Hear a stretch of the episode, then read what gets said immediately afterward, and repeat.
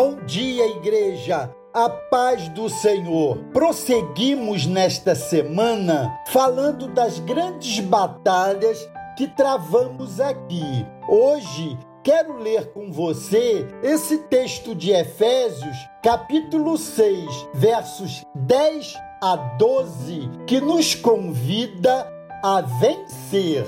Finalmente, fortaleçam-se no Senhor e no seu forte poder. Vistam toda a armadura de Deus para que possam ficar firmes contra as ciladas do diabo, pois a nossa luta não é contra pessoas, mas contra os poderes e autoridades, contra os dominadores deste mundo de trevas, contra as forças espirituais da maldade nas regiões celestiais. O apóstolo Paulo, ao final da sua epístola aos Efésios, instrui seus leitores não só daquela comunidade, mas de todas as igrejas em todas as épocas a não negligenciar a vigilância, a oração e as armas espirituais, ofensivas e defensivas. Todos nós estamos em um campo de batalha.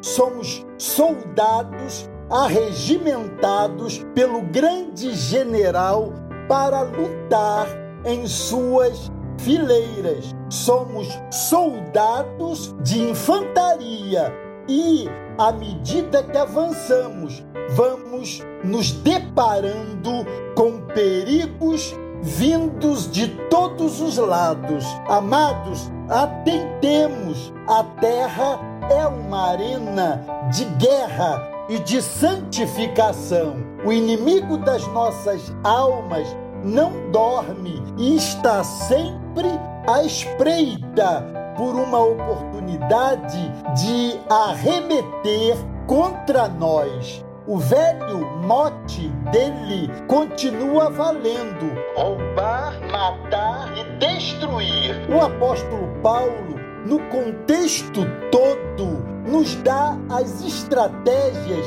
para que vençamos essa guerra que é ininterrupta até o fim dos nossos dias. A primeira coisa que ele ordena é que sejamos fortalecidos no Senhor e na força do seu poder. Esse fortalecimento demanda intimidade com o Senhor. E é nessa intimidade que receberemos as ordens de comando do nosso Senhor. Além do fortalecimento em Deus, devemos também, em segundo lugar, ter consciência de cada peça da armadura da qual estamos revestidos. Embora Paulo use a figura da armadura inspirada na própria armadura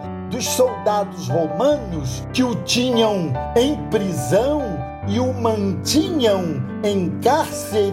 A armadura de Deus não é uma peça mística que tiramos e vestimos a nosso bel prazer. É, antes de tudo, uma vestimenta da qual estamos revestidos desde o dia que fomos alcançados pela graça salvadora de Cristo. O Senhor nos alcançou, fomos salvos, revestidos dessa armadura de Deus, recebemos a presença do Espírito Santo em nós e ainda recebemos a santa palavra de Deus como instrução e alimento diário. Assim, não fomos salvos e abandonados à mercê das circunstâncias adversas.